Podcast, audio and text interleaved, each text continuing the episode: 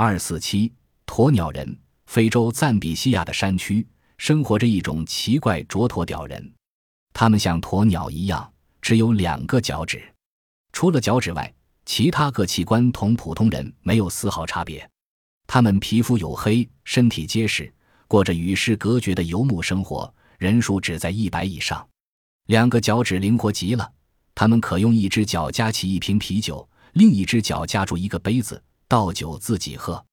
走起路来并不比五个脚趾的人慢。在本部落内互相通婚是出现两个脚趾畸形儿的原因，他们世世代代相传下去。看见外来的人有五个脚趾。到大为惊讶，会围过来，啧啧呼叫：“畸形，畸形！”